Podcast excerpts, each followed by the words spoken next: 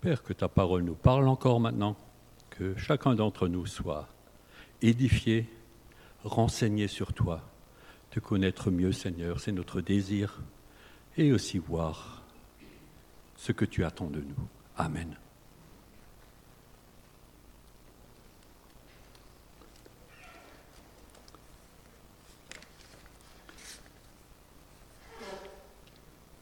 J'aimerais vous faire un peu d'histoire tout d'abord. Vous connaissez Abraham. Il est parti de Ur en Chaldée. Il est venu jusqu'en Canaan. Il a eu un fils, miraculeusement, Isaac, un fils qui était l'héritier, le vrai.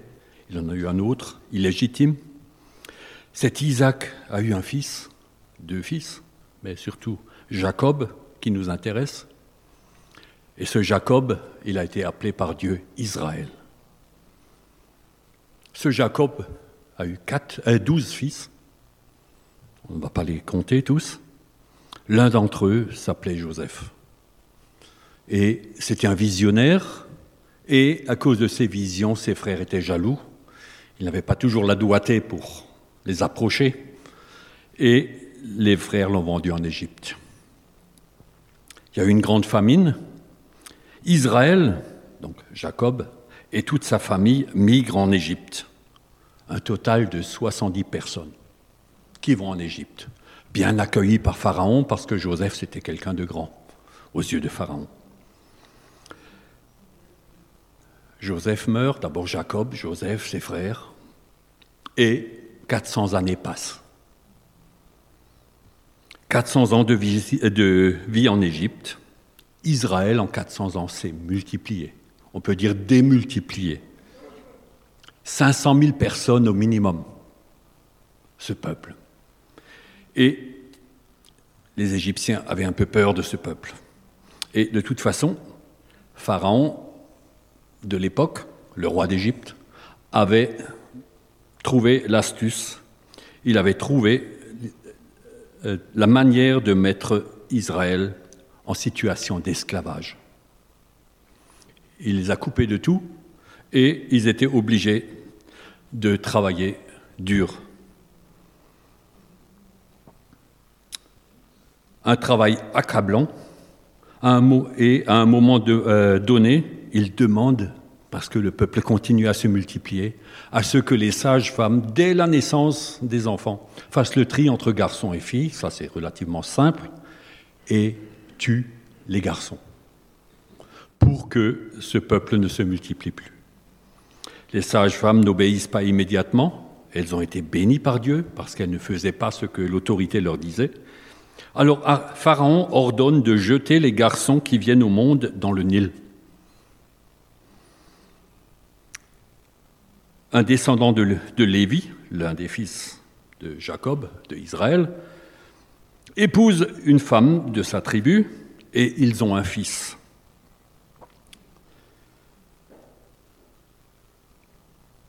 Caché pendant trois mois, ce garçon, les parents ont tout fait pour le préserver.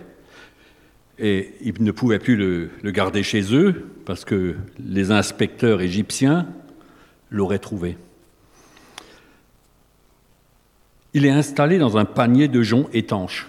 Il est dit, avec du bitume, la maman avait confectionné un panier et il a été déposé dans les roseaux sur le bord du Nil, en zone humide. Marie, ou Myriam, selon les traductions, la sœur du bébé, veille et observe. La fille de Pharaon vient se baigner et découvre la caisse de roseaux.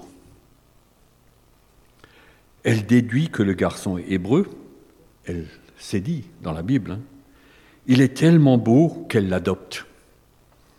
Marie ou Myriam, se trouvant là par hasard, propose de trouver une nourrice pour ce bébé. Et bien sûr, c'est la maman qui vient. Et cette fille de Pharaon remet l'enfant à sa maman pour qu'elle l'allaite, donc qu'elle le garde chez elle le temps de l'allaitement. Après, Moïse est remis à la fille de Pharaon, celle-ci l'élève comme un fils, c'est la Bible qui le dit, et il devient un prince en Égypte. Il a la belle vie, il a une bonne éducation. Les Égyptiens, ce n'était pas n'importe quoi. Il grandit, il, devient adulte, et à 40 ans, tout à coup lui vient l'idée, il faut que je me soucie du sort de mes frères. Il sait ses origines. Je pense que sa maman ne lui a pas caché. Voyant un Égyptien qui maltraite un des siens, il le tue. Le cache, mais c'était sans compter sur les yeux qui le voyaient, donc il s'enfuit.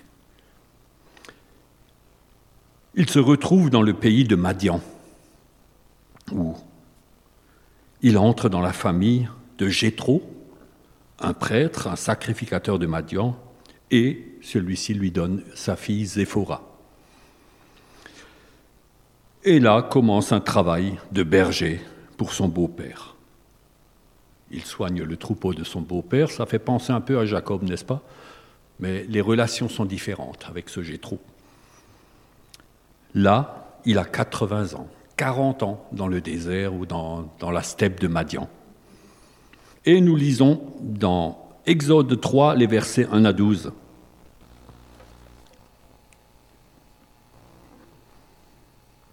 Moïse faisait paître le troupeau de Jéthro, son beau-père, sacrificateur de Madian, et il mena le troupeau derrière le désert, et vint à la montagne de Dieu, à Horeb. L'ange de l'Éternel lui apparut dans une flamme de feu au milieu d'un buisson. Moïse regarda, et voici, le buisson était tout en feu, et le buisson ne se consumait point. Moïse dit, Je veux me détourner pour voir quelle est cette grande vision, et pourquoi le buisson ne se consume point? L'Éternel vit qu'il se détournait pour voir, et Dieu l'appela du milieu du buisson, et dit, Moïse, Moïse. Il répondit, Me voici. Dieu dit, N'approche pas d'ici, ôte tes souliers de tes pieds, car le lieu sur lequel tu te tiens est une terre sainte. Il ajouta, Je suis le Dieu de ton Père, le Dieu d'Abraham, le Dieu d'Isaac et le Dieu de Jacob. Moïse se cacha le visage car il craignait de regarder Dieu.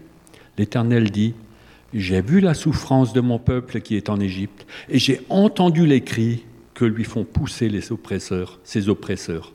Car je connais ses douleurs. Je suis descendu pour le délivrer de la main des Égyptiens, et pour le faire monter de ce pays dans un bon et vaste pays, un pays où coule le lait et le miel, dans les lieux qu'habitent les Cananéens, les Hétiens, les Amoréens, les Phérésiens, les Héviens, les Jébusiens.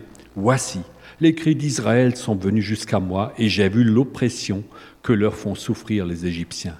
Maintenant, va, je t'enverrai auprès de Pharaon, et tu feras sortir d'Égypte mon peuple, les enfants d'Israël. Moïse dit à Dieu, Qui suis-je pour aller vers Pharaon et pour faire sortir d'Égypte les enfants d'Israël? Dieu dit, je serai avec toi, et ceci sera pour toi le signe que c'est moi qui t'envoie. Quand tu auras fait sortir d'Égypte le peuple, vous servirez Dieu sur cette montagne. Jusque-là.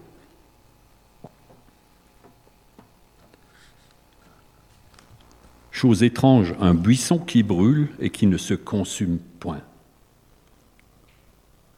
Incompréhensible. À Horeb, au-delà du désert, Moïse observe une chose extraordinaire. Ce buisson, il est tout en feu et en même temps, il reste intact. Normalement, pour faire du feu, il faut un combustible, du carbone et de l'oxygène. Et quand le carbone est consumé, consommé par les flammes, le feu s'éteint. Ici, rien de tel. Ça brûle et il n'y a pas de changement sur le buisson. Ce miracle vaut bien un détour pour Moïse. Il l'a vu de loin, mais c'est quoi ça? Quand il est dit Moïse se détourna, c'est de son chemin qu'il avait prévu. Ce n'est pas pour, pour s'enfuir, il voulait s'approcher. C'est l'ange de l'Éternel qui apparaît dans cette flamme de feu pour attirer l'attention de Moïse. Il prévient tout de suite Moïse, Moïse, Pas de doute. C'est moi qu'on appelle. C'est moi qui m'appelle Moïse. Ce n'était pas un nom courant. La fille de Pharaon avait dit Je l'ai retiré des eaux. C'est ce que veut dire le nom de Moïse. C'est moi qu'on appelle. Me voici. Petite mise au point. Par Dieu, le lieu sur lequel tu te tiens est sacré. N'approche pas davantage. ôte tes souliers. Pourquoi? Parce que je suis le Dieu d'Abraham, d'Isaac et de Jacob.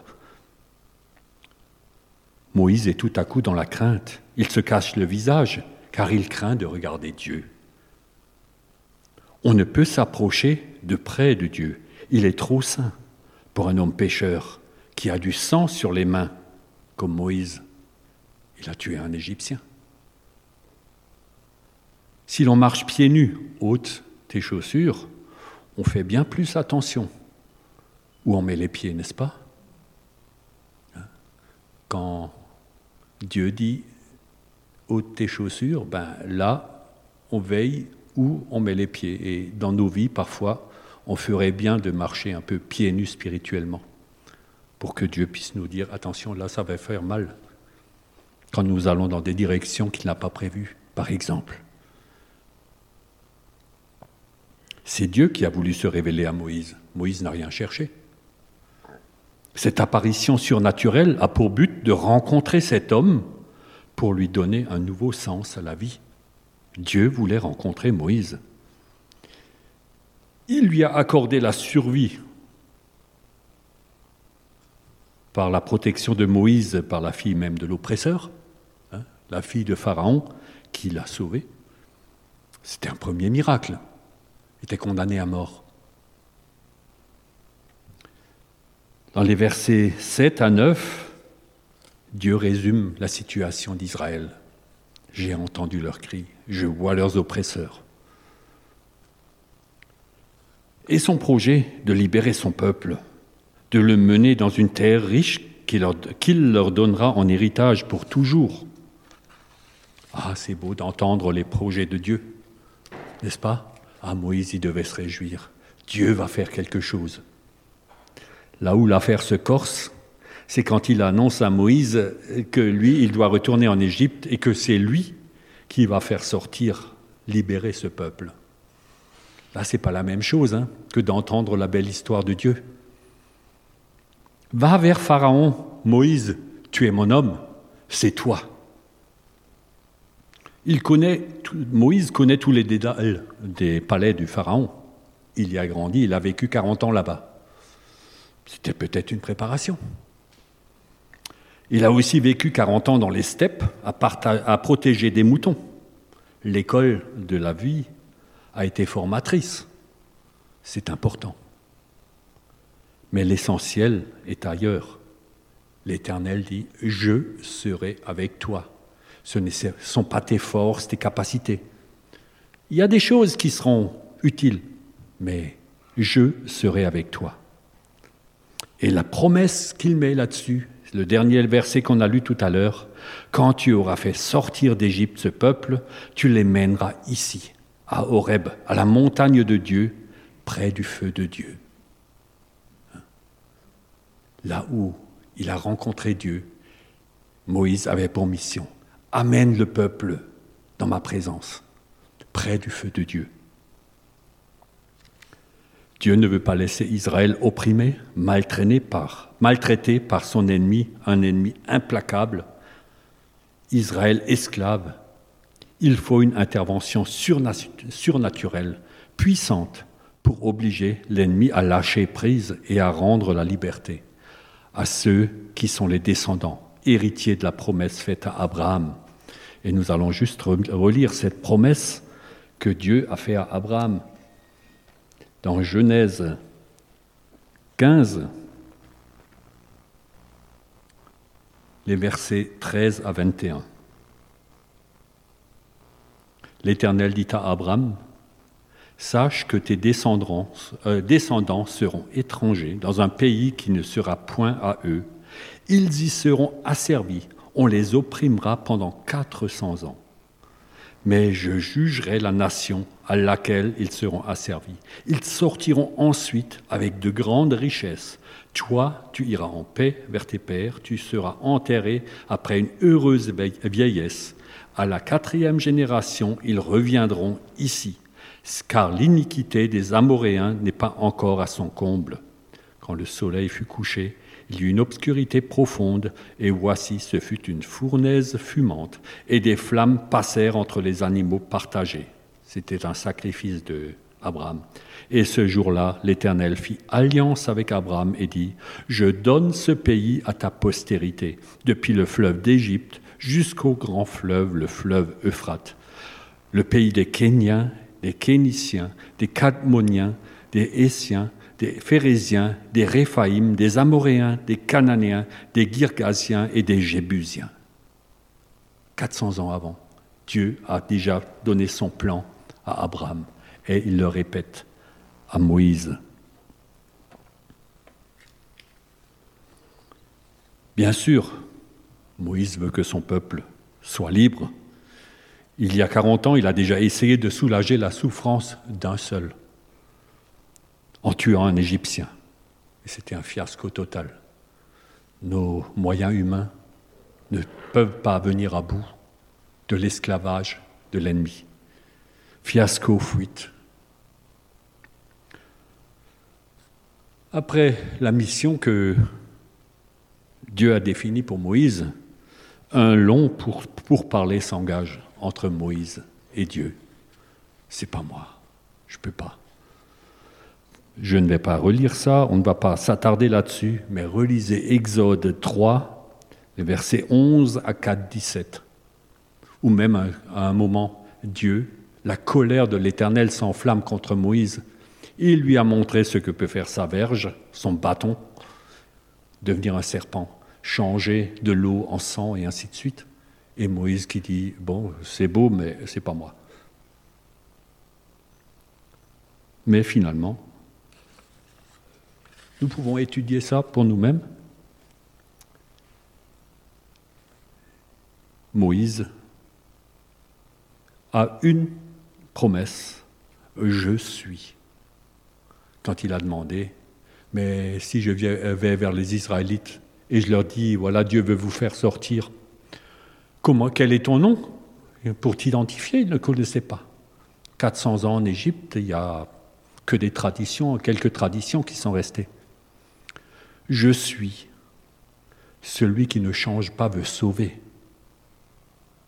C'est le même aujourd'hui. Hier, aujourd'hui, éternellement. Moïse, tu es un instrument dans ma main, juste mon porte-parole.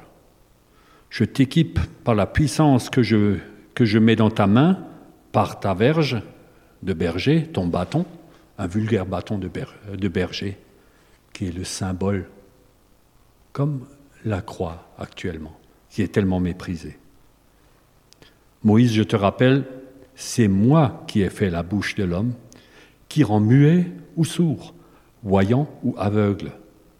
Et en plus, je te donne un coup de main, Aaron, ton frère aîné, sera ta bouche.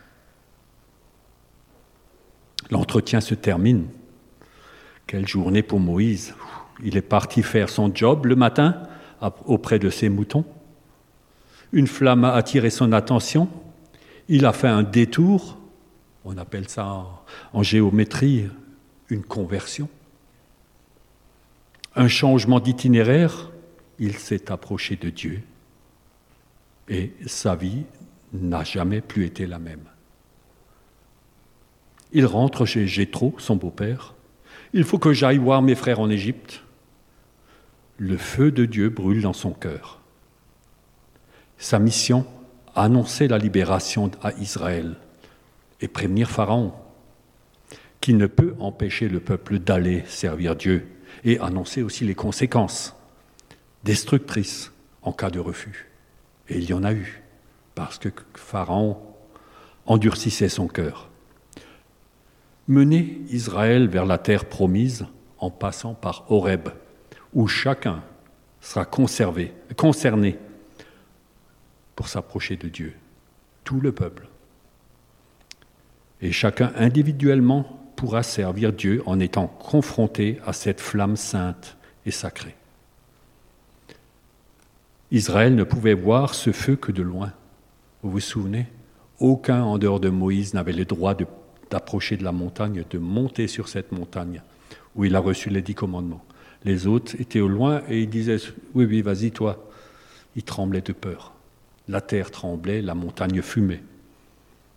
À partir du pied de la montagne, Israël voyait ces choses. Parce que dans Deutéronome 4, au verset 24, il est dit Car Dieu est un feu dévorant, un Dieu jaloux, et nous ne sommes que des hommes. Moïse était déjà au bénéfice de la grâce. Lui, il a eu la grâce de pouvoir s'approcher de Dieu. Il n'était pas mieux que les autres, mais Dieu voulait en faire un outil de choix. Car on ne peut s'approcher de Dieu sans vivre et vivre normalement. Et ici, Moïse a été déjà l'image de la grâce. Allons faire un grand bond en avant. Quand Jésus est né, à Bethléem. Comme Pharaon, Hérode a voulu garder le pouvoir sur le peuple. Il a fait tuer tous les enfants de moins de deux ans à Bethléem et dans ses environs. Quand les mages lui ont annoncé que le roi d'Israël était né, le libérateur, il a été radical. Mais comble, c'est que Dieu a prévenu Joseph et il a emmené ce garçon, Jésus, en Égypte pour le préserver. Plus tard, Jésus a affirmé, Je suis la lumière du monde, dans Jean 9, 5. S'approcher de Dieu était devenu possible, car il a pris l'apparence d'un homme. Et il a donné cette invitation, Venez à moi. Là, c'était possible. Et qui s'est approché le plus souvent de lui? N'est-ce pas les prostituées, n'est-ce pas les péagés, les, gens de mauvaise vie? Et c'était possible. Ils n'ont pas été jugés par Jésus. C'est une invitation. Venez à moi. Et au moment, à l'instant de la mort sur la croix, le voile du temple s'est déchiré. Le voile qui interdisait l'accès, sauf une fois par an, au souverain sacrificateur dans le lieu très saint l'accès à Dieu devenait possible pour chacun. Plus besoin d'intermédiaire, plus besoin d'un autre euh, sacrificateur ou d'un autre sacrifice. Direct, la relation est établie. À Pentecôte, des flammes de feu sont descendues sur tous ceux qui ont cru au salut par la foi dans le sacrifice de Jésus. Tout à coup, un feu est descendu du ciel, s'est partagé sur tous les croyants, visiblement. Ce même feu que Dieu a montré à Moïse, Dieu habite dans l'homme, et son feu y brûle sans les consumer, sans consumer l'homme. Ça, c'est la mission du Saint-Esprit. Que l'Église soit un lieu où le buisson ardent brûle visiblement, comme le reflet de l'amour de Dieu. Si l'Église a cette attitude, si les membres ont cette attitude, ce sont des Moïse qui sont envoyés pour en retirer d'autres de la main de Pharaon. Que ceux qui viennent nous visiter soient intrigués par ce feu, qu'ils fassent un détour, une conversion pour entrer dans le plan de Dieu. Parce que Dieu veut que tous les hommes soient sauvés et qu'ils parviennent à la vérité. Je ne fais que citer la Bible comme Moïse, nous devons apporter la parole de la libération à nos contemporains et les arracher à leur esclavage avec les armes de l'esprit préparées pour nous. Et Pharaon s'accroche encore. À Golgotha, il a été vaincu. Je suis a accompli le nécessaire. La victoire lui appartient. Fais-tu partie du peuple libéré? Le feu de Dieu brûle-t-il dans ton cœur? Ou es-tu encore en Égypte? Que le feu du Saint-Esprit se révèle à chacun de nous. Son fruit peut exceller. L'amour pour Dieu, pour le prochain. Ça, c'est son fruit par excellence, quand l'Esprit nous habite. L'amour de Dieu, pour Dieu et pour notre prochain. Le feu a toujours été un instrument de purification. Vous voyez, dans les anciens temps, ben, quand il fallait opérer le scalpel ou le couteau, on le passait au-dessus d'une flamme, une bougie ou n'importe, pour stériliser. Dans nos luttes, ce puissant allié est une ressource qui est inépuisable. Pas comme les munitions des hommes. Aujourd'hui, nous observons de loin une guerre. Celui qui a le plus de munitions peut avancer. Et après, quand il a tout tiré, ben, il faut de nouveau plaider et chercher des munitions. Mais les munitions de Dieu sont inépuisables et elles sont spirituelles. Sachons nous, nous confier, faire confiance dans l'amour du Tout-Puissant, de notre Seigneur libérateur, Jésus-Christ. Amen. Prions encore.